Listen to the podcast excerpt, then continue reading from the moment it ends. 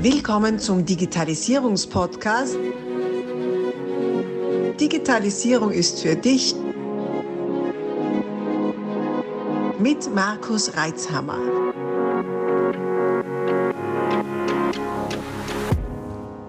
Du hörst den zweiten Teil dieser Podcast-Folge. Solltest du Teil 1 noch nicht gehört haben, stoppe am besten jetzt und geh zurück, um auch keine Inhalte zu verpassen. Ansonsten viel Freude mit Teil 2.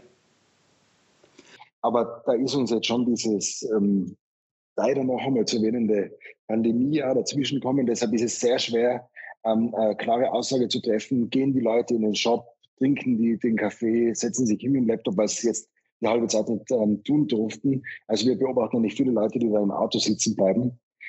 Aber mein Eindruck ist, aber diese rein persönliche ähm, Wahrnehmung und ich weiß nicht, ob es äh, wirklich äh, belegbar ist, dass sich mittlerweile schon die Leute hinstellen, setzen sich in den Shop, eben wie du sagst, äh, klappen den Laptop auf. Man sieht es immer mehr. Was man allgemein aber auch sieht, also es, es gibt immer mehr Laden an der Tankstelle. In dem Zusammenhang äh, würde ich auch gern äh, noch einmal, du hast ja die Tankkarte erwähnt. Ja, ja, ja. Und da zum Beispiel, das ist ähm, vielleicht doch auch ein Digitalisierungsthema, haben wir mit dieser Tankkarte es geschafft, da kann man ja mittlerweile auch laden, also die ist dann um NFC oder RFID erweitert worden, die Funktion. Und damit haben wir jetzt eigentlich die einzige Karte in ganz Österreich meines Wissens, mit der man waschen und laden kann oder waschen, äh, laden und äh, Vignette kaufen oder was auch immer. Also eine Mobilitätskarte, reine auf den Individualverkehr bezogen. Und das ist äh, durchaus ein ein Thema in dem ganzen Elektromobilitätsfeld, wo wir uns abheben können und was die Kunden auch gerne annehmen. Also die ist mittlerweile immer wichtiger und also wenn man bei uns in der Tankkartenabteilung nachfragt, die machen mittlerweile neun von zehn Karten, die sie ausstellen, sind Elektromobilitätskarten. Da schau her als, als Teil äh, elektrisch äh, unterwegs seiender, kann ich das noch bestätigen, ich habe oft damit mit eurer IT darüber gesprochen, ähm, wie leidensfähig zumal Elektrofahrer sein müssen, wenn sie irgendwo sind und dann hast du fünf Apps oben, um auszufinden, wo denn so eine verdammte Säule in der Nähe ist und dann fahrst du hin, dann geht der nicht. Und, ah, und wie viel es kostet, weiß man eigentlich auch nicht, was ich total spannend ja. finde. Wenn bei der Tankstelle der Preis mal ausfällt, musst du die Tankstelle zusperren. Ja, genau. Und, und bei diesen äh, Elektro äh, weißt du de facto nicht, was, was da auf dich zukommt, außer du hast dann halt diese App gefunden, die richtige. Ähm, und da finde ich eure Karte schon extrem super, die ja auch österreichweit äh, funktioniert an entsprechenden Partnersäulen oder eigenen. Es ist erstaunlich, wo ihr überall Säulen habt. Bin ich wieder mal erstaunt. Aha, das ist eine von euch. Interessant, irgendwo der Pampa steht da schneller. Ja, ja, also die praktisch haltet ihr die Karte hin, muss kaum nicht haben vor irgendwelchen bösen Überraschungen, was das kostet und hat eine faire Abrechnung über die allgemeine Energierechnung. Und ich denke, da habt ihr eine, einen unglaublichen Startvorteil, weil ihr so früh dran wart, da uns schon das äh, Netz aufgebaut habt und eben diese Integration, die du angesprochen hast, weil auch das ist meiner Meinung nach Digitalisierung, dass man das Ganze auch ähm, äh, benutzerfreundlich macht. Und da hat diese Elektroladewelt noch ein bisschen was vor sich. ja, die Leute, die sich jetzt da wirklich da, äh, damit auseinandersetzen, es wird es nicht die breite Masse sein. Irgendwann haben die Leute halt nicht mehr, kommen in eine Konsumentenschicht, die, die solche Fahrzeuge in Erwägung ziehen, aber nicht bereit sind, da ewig herumzusuchen oder das großartig anders zu nutzen wie ein normales Fahrzeug. Und äh, ja, das seid ihr gut ja. aufgestellt schon. Äh, also ich, das, ich teile das total. Ich, für mich ist es ja völlig unbegreiflich, dass man jetzt in einem total neuen Markt, also das Thema gibt sagen wir mal, seit fünf, sechs Jahren wirklich und dass dann die sich nicht einmal äh, auf einen Stecker einigen haben können. Ja? Wir ja. müssen überall unterschiedliche Stecker installieren, wobei sich das langsam ein bisschen bereinigt. Und dann die Bezahlmethoden. Das, die, also das ist unglaublich, wenn man mit so einem wirklichen Elektroauto-Fan slash Freak redet, die haben ja ein ganzes Repertoire an Karten im Auto, weil sie sonst nicht von Wien wohin auch immer kommen. Ja? Ja. Da, also, dass das in der heutigen Zeit nicht besser gelöst werden kann, liegt meiner Meinung nach rein an agierenden Personen, weil technisch wäre es ja sicher möglich, ja. aber da will jeder wieder seinen seine kleine Blase beschützen mhm. und ja nicht ähm, Fremdkunden und so weiter. Das ist jetzt ein großer Vorteil von uns, weil wir sind da maximal offen eigentlich. Wir sagen, nur her damit. Wir glauben dran, es muss barrierefrei sein, dass eben was passiert.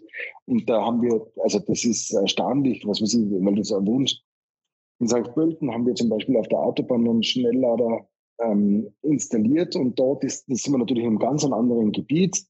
Da gibt's äh, ganz andere Player mit ihren Karten und so weiter. Und wenn dann jemand von dort zu uns fährt, der eine Karte hat, die nicht bei uns akzeptiert wird, weil es der andere nicht will, andere Kartenausgeber, dann ruft er natürlich bei unserer Hotline an und sagt, ich möchte laden, sagen wir kein Problem, nimm unsere Karte, kannst äh, an möglichst vielen äh, ähm, äh, Stationen laden und der Kunde ist für den anderen für immer weg. Ja. Also das ist ein Vorteil. Ja. Dieses Abschotten, das ist einfach Denken von vor zig Jahren. Das äh, gibt's in solchen Welten einfach nicht mehr. Ist mein also Eindruck, um Mobilität geht nicht. Ja. Das ist ja verrückt. Man muss ja wohl quer durch Österreich und eigentlich quer durch Europa mit an sich mit einer Bezahlmethode kommen, aber da sind wir im Moment weit, weit, weit davon entfernt. Ja, und äh, ich finde mich selbst immer wieder mal mit einer App hadernd vor unseren Ladedings da und denke, was muss ich denn jetzt wieder alles eingeben? Ich will eigentlich nur anstecken. das Laden. Ich war jetzt einmal in Wien und wollte dort bei der Wien Energiesäule laden. Ich fahre so ein Hybrid, weil ich, mhm. also ich habe ja viele Herzen in der Brust. Also, aber deshalb glaube ich, ist ein Hybrid momentan ganz gut, wenn man auch die Umsatzaufteilung sieht. Haben wir gedacht, das probiere ich jetzt. Ähm, das ist so eine Säule und dann kann man ja auch so Instant Payment machen, super so einen QR-Code abscannen, was ja grundsätzlich überhaupt kein Problem wäre. Aber das ist nicht einmal so weit, dass man da mit PayPal oder was auch immer zahlen kann. Ich muss tatsächlich meine Kreditkarte holen, Nein. Die Zahlen eingeben. Habe drauf pfiffen, weil die, also das kann es doch nicht sein. Ja? ja? Das kann man nicht unterstützen, so ein System. Ja. Das muss einfacher gehen. Genau, genau. Das ist mir Rätsel, sowas. Gerade nur anregen, weil die habe ich noch gar nicht losgeworden. Hat das mit euch nichts zu tun, sondern da war ich in einer Gegend, wo ich mal verzweifelterweise keine von euch gefunden habe und war bei, bei, bei einem Schnelllader in der Nacht. Und da sind ja bei jeder, bei jeder äh, Steckdose, Ladedose sind ja diese QR-Codes zum Abscannen. Das Hack, der Haken, das war so finster, dass der QR-Code nicht erkennen gegangen ist. ja, ich habe dann mit Mühe und Not irgendwie andere Lichtquellen dazu gebracht, dass das geklappt hat. Ne? Das sind so Dinge, die da denke ich, macht man QR-Code drauf, alles cool, alles super. Aber sowas denkt halt kaum ja. einer. Ne? Ähm, also, das, als Anregung, falls, falls äh, das ein Thema ist, also würde schon ja, kleine Letter.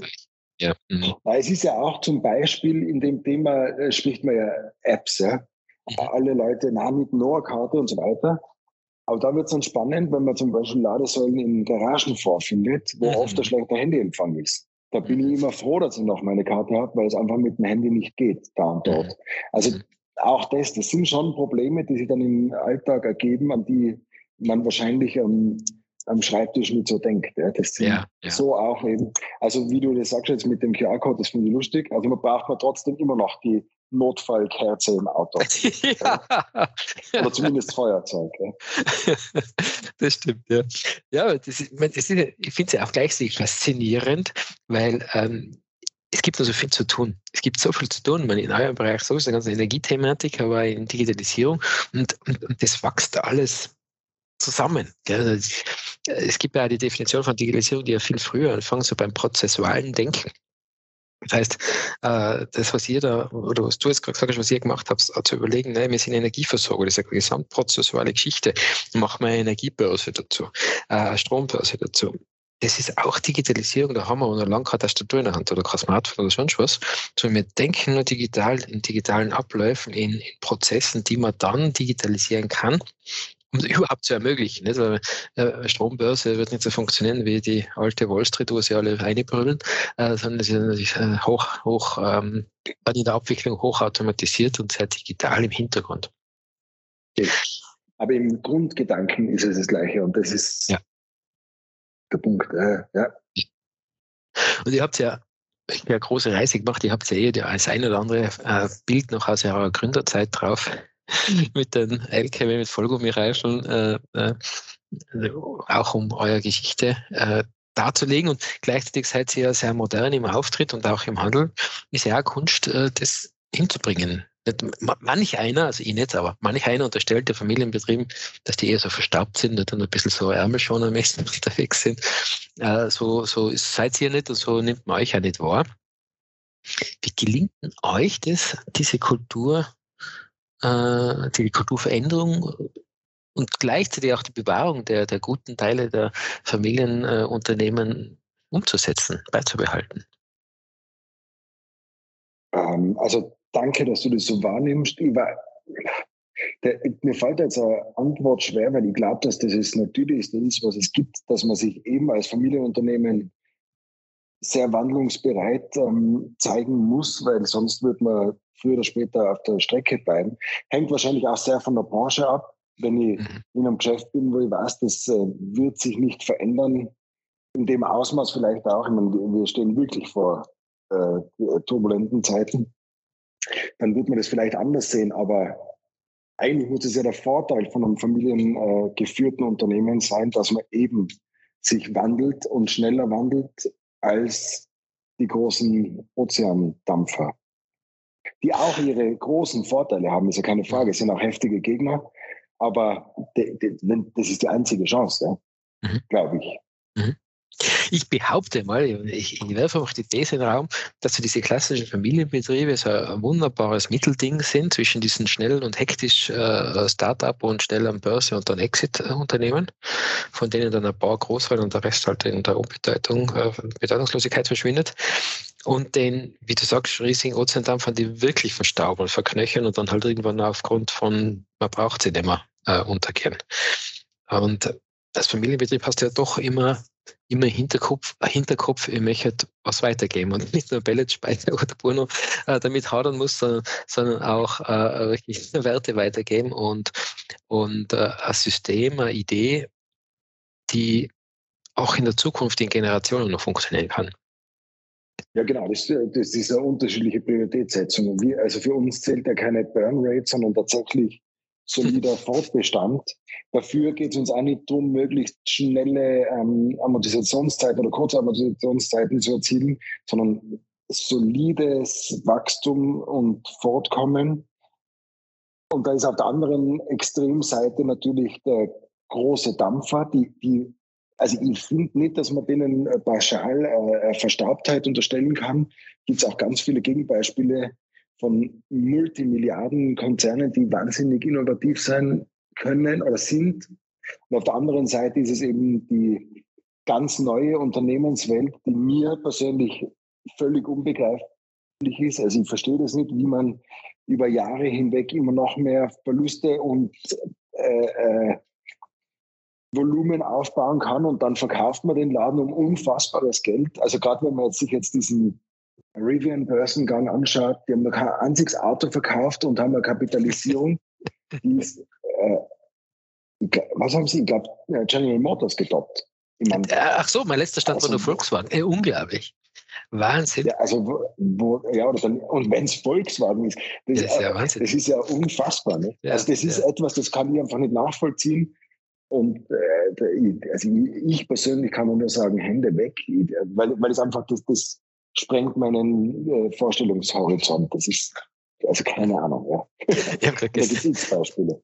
gestern zu dem Thema äh, gehört, äh, über einen Analysten, der dann gesagt hat, ach, da unterhalten sich jetzt Leute darüber, ob das fundamental schon gerechtfertigt ist. Da sind wir so weit von fundamental weg. Also da brauchst du über gerechtfertigt oder nicht gerechtfertigt sprechen. Das ist einfach nur, äh, ja, solange es jemanden gibt, der noch mehr zahlt, ist gut, ne? Ja. ja, und es geht dann aber erstaunlich lang. Ne? Ja, also erstaunlich, ja. Mhm. Ist, aber gut, das ist einfach eine neue Welt. Die, Richtig, ja. Ahnung, ja. Ich habe, ich habe einen, einen Freund, der ist in diesem äh, Startup-Thema, er ist selber ein Startup und wenn er mir jemand erzählt von Burn Rates und Runway und ja, boah, das, das ist immer so, so zwischen faszinierend und na Gott sei Dank habe ich das nicht. Also das ist äh, wirklich eine spannende eigene Welt, ja. Mhm. Auf jeden Fall, ja. Ja. ja, ja. Und dann gibt es natürlich auch den, das eine oder andere Familienunternehmen, das sich selber ver, verholzt und verknöchert, weil es halt einfach auch mit sich selbst zu sehr beschäftigt. Das gibt es immer die, die, den, den Mittelweg äh, zu fahren, da trotzdem auch agil zu bleiben und trotzdem nicht äh, in, in, die, in die Hektik und Blasenbildung zu geraten. Ja, wobei da schon die Leistung meiner Meinung nach äh, der in so einem Familienbetrieb, der jetzt muss ich im Wort abpassen, aber mit der, älter, mit der älteren Generation ähm, äh, zu tun hat. Also wenn da, es da die Beweglichkeit und auch die Möglichkeit gibt, anderen Raum zu geben oder, oder sich zu ändern und auch die Unternehmerstruktur an sich das begünstigt, dann kann es gelingen. Aber es gibt ja ganz viele Beispiele, die dann Konstrukte werden, die, die einfach auch nicht mehr agil sein können. Und dann ja. Kommen halt in das Problem Nachteile vom ganz Großen und mhm. Nachteile vom ganz Kleinen. Ja? Das, mhm. Da wird es dann halt schwierig, oder? Und, mhm. Aber muss man nur aufpassen, dass man nicht in das Thema oder in diese Falle tappt oder mhm. in das Fahrwasser kommt. Ja, ja. Ja, ja auch interessant. Aber wenn wir gerade schon von Agilität reden und so, ähm, wie ist denn das bei euch? Du, du bist ja selber Generation 3, oder? Habe ich es richtig? Ja. Ähm, äh, welche, welche Methoden setzt du an? Bist du so ein, ein, ein Scrum-Kanban-Mensch oder bist du eher so wasservollmäßig oder irgendwo dazwischen? Wie gehst, gehst du damit um? Nein, erst einmal sind wir sehr operativ natürlich, aber wir, wir leben das eigentlich meiner Meinung nach sehr gut. Es gibt viel Austausch äh, zwischen den von dir erwähnten Generationen oder äh, das äh, funktioniert. Es wird halt diskutiert und dann werden Entscheidungen gefällt. Ich glaube, da geht es weniger darum, was der Einzelne persönlich macht, sondern wie die Zusammenarbeit und die Bündelung der Kompetenzen oder Interessen auch funktioniert. Ich glaube, der, der unterschiedliche Stil oder die Arbeitsweise oder auch Einstellung der Einzelperson ist da weniger wert oder weniger gewichtig als der Match zwischen den Personen. Mhm. Und braucht da gewisse, wie soll ich sagen, Teamfähigkeit ist jetzt falsch, aber äh, es vertragt wenig da, wenn einer der, der, der, der einzig alleinige und der Meister sein will. Nicht? Also man, man beginnt ja, das eigene Ego zurücktreten ne? und andere Meinungen ja, zulassen. Das trifft halt auf das zu, wie auf alles andere auch. Mhm. Oder? Mhm. Mhm. Ja, hochspannend. Wahnsinn. Ja. Du Eigentlich ist es eine Vertrauensfrage, so wie in einem äh. Team, in einer Abteilung. Mhm. Das ist, man muss darauf vertrauen, dass jeder sein Bestmögliches tut und die Kommunikation passt. Mhm. Mhm. mhm. Die Frage der Kommunikation wird mir sehr häufig gestellt in letzter Zeit. Gerade jetzt bin ich zu, zu eingeladen worden, einen, einen, Workshop am Rande eines, eines Kongresses zu halten zum Thema, wie denn äh, der, der, Informationsaustausch, jetzt so frei übersetzt, der Informationsaustausch funktioniert, wenn die Leute nicht mehr zusammenkommen. Dass es jetzt wieder so aktuell wird, wie jetzt gerade, äh, war jetzt noch gar nicht so absehbar vor zwei Wochen. Hm. Und ich für mich denke mir immer, naja, warum macht man jetzt so ein paar Höhe drum, wo man sich jetzt online trifft oder im Echten? Wie geht's denn euch da damit? Wie ist denn da so euer äh, Umgang mit, mit Online- und echten Meetings und Treffen und Kollaborationen, vor allem auch abseits der Meetings, das ganze informelle äh, Kommunikationsaustausch? Ich finde, das ist das einzige oder das größte Problem an dem allen ist eben, dass es den Flurfunk oder dieses Gespräch nach dem Vortrag oder davor oder ohne äh, Kamera nicht mehr gibt. Das, mhm gab so Meetings äh, oder äh, Gespräche, wie wir jetzt führen, das funktioniert, funktioniert wunderbar, vielleicht da und dort sogar besser, effizienter. Aber die, gerade so Veranstaltungen, ich weiß gar nicht, in wie vielen Veranstaltungen ich letztes Jahr da vom Computer gehängt bin, da sieht man halt tausende PowerPoints oder welche äh, ähm, Darstellungsformen auch immer. Aber der Wert einer Veranstaltung, wo Leute zusammenkommen, das verpufft da schon sehr. Mhm. Glaube ich. Das, das Netzwerk, das, es ist ja nicht möglich, wenn 80 Leute zuhören, einer präsentiert und 80 Leute sitzen irgendwo am Computer, die können sich gar nicht kennenlernen. Ja? Ja, ja. Und das, das, also wir äh, haben den Mitarbeiterinnen und Mitarbeitern eigentlich schon immer die Möglichkeit geboten, Homeoffice zu machen, haben aber nie es äh, forciert, dass möglichst viele Leute daheim bleiben. Man kriegt es zwar von anderen Unternehmen mit, vor allem aus der größeren Welt, die da gar nicht so unglücklich drüber sind, habe ich den Eindruck. Äh, in, in, ganz großem Maß kann man sogar Büroflächen wahrscheinlich äh, reduzieren. Aber also, wir glauben wahnsinnig dran, dass wenn zwei Leute in der Kaffeemaschine stehen, sich vielleicht auch der ein oder andere Gliedsatz ausgeht, der relevant ist für den Geschäftserfolg, aber auch für die Zufriedenheit der Mitarbeiter. Ja, ja, ja. Was mir, was mir bei diesen Veranstaltungsformen viel zu kurz kommt, ist eigentlich eine relativ einfache Möglichkeit, äh, die ich jetzt im, vor allem im letzten harten Lockdown erlebt habe. Sie hatte da einige Veranstaltungen, äh, da haben sich mehrere tausend Unternehmer online getroffen. Und denkst du, naja, super, ne? das ist jetzt so quasi, wie du sagst, Folienschlacht und dann schaust du halt zu und dann gehst du wieder. Dort hat man die Pausen allerdings genutzt und dann die Leute zufälligerweise fünf oder zehn Leute in einen virtuellen Raum geschmissen. Und dann bist du halt reinkommen und dann waren halt fünf eh weg. Aber mit den anderen fünf waren halt da und mit denen hast du dann ein nettes Gespräch geführt. Du hast da interessante Kontakte geknüpft. Zuweilen sogar welche, mit denen ich tatsächlich dann in der LinkedIn, Xing oder sonst der Facebook, Instagram-Profil ausgetauscht habe, um in Kontakt zu bleiben. Ähm, also das wird das nicht ersetzen, wenn man wirklich nebeneinander steht und, und, und den, mit dem oder der Person äh, da tiefer ins Gespräch kommt. Allerdings schon auch dieses Ad-Hoc-Treffen, wie es halt auf Veranstaltungen sonst auch ist, dass man sich trifft und sagt, so, was machst du eigentlich? Ähm, ja. Zumindest virtuell abbilden kann. Nein, das ist äh, in Ordnung, aber ich glaube maximal eine Krücke. Hm. Das ja. wird nicht alles kompensieren. Also ich glaube nicht, dass das äh, ein dauerhaft guter Zustand ist, wenn Veranstaltungen so abgehalten werden. Erstens einmal eine, eine gewisse Art der äh, eine, eine gewisse Art der Verpflichtung, wenn ich da zufällig mit mhm. irgendjemandem zusammengeschmissen werde, super. Die, also die Freiwilligkeit äh, leidet da schon ein bisschen drunter und auch dann, das, man weiß ja nie, macht jetzt das gegenüber eine Aufzeichnung, ein Screenshot oder was auch immer, man wird da dann, man kann auch äh, da ein bisschen misstrauisch sein, was sonst mhm. nicht so funktioniert. So viele Inhalte. Wir stoppen hier kurz und teilen dieses Interview auf mehrere Teile auf. Folge unserem Kanal, abonniere ihn, um auch den nächsten Teil nicht zu verpassen. Abonnier doch gleich unseren Podcast und vergiss nicht, eine 5-Sterne-Bewertung zu hinterlassen. Bis dann, wenn es wieder heißt, Digitalisierung ist für dich mit Markus Reitzhammer.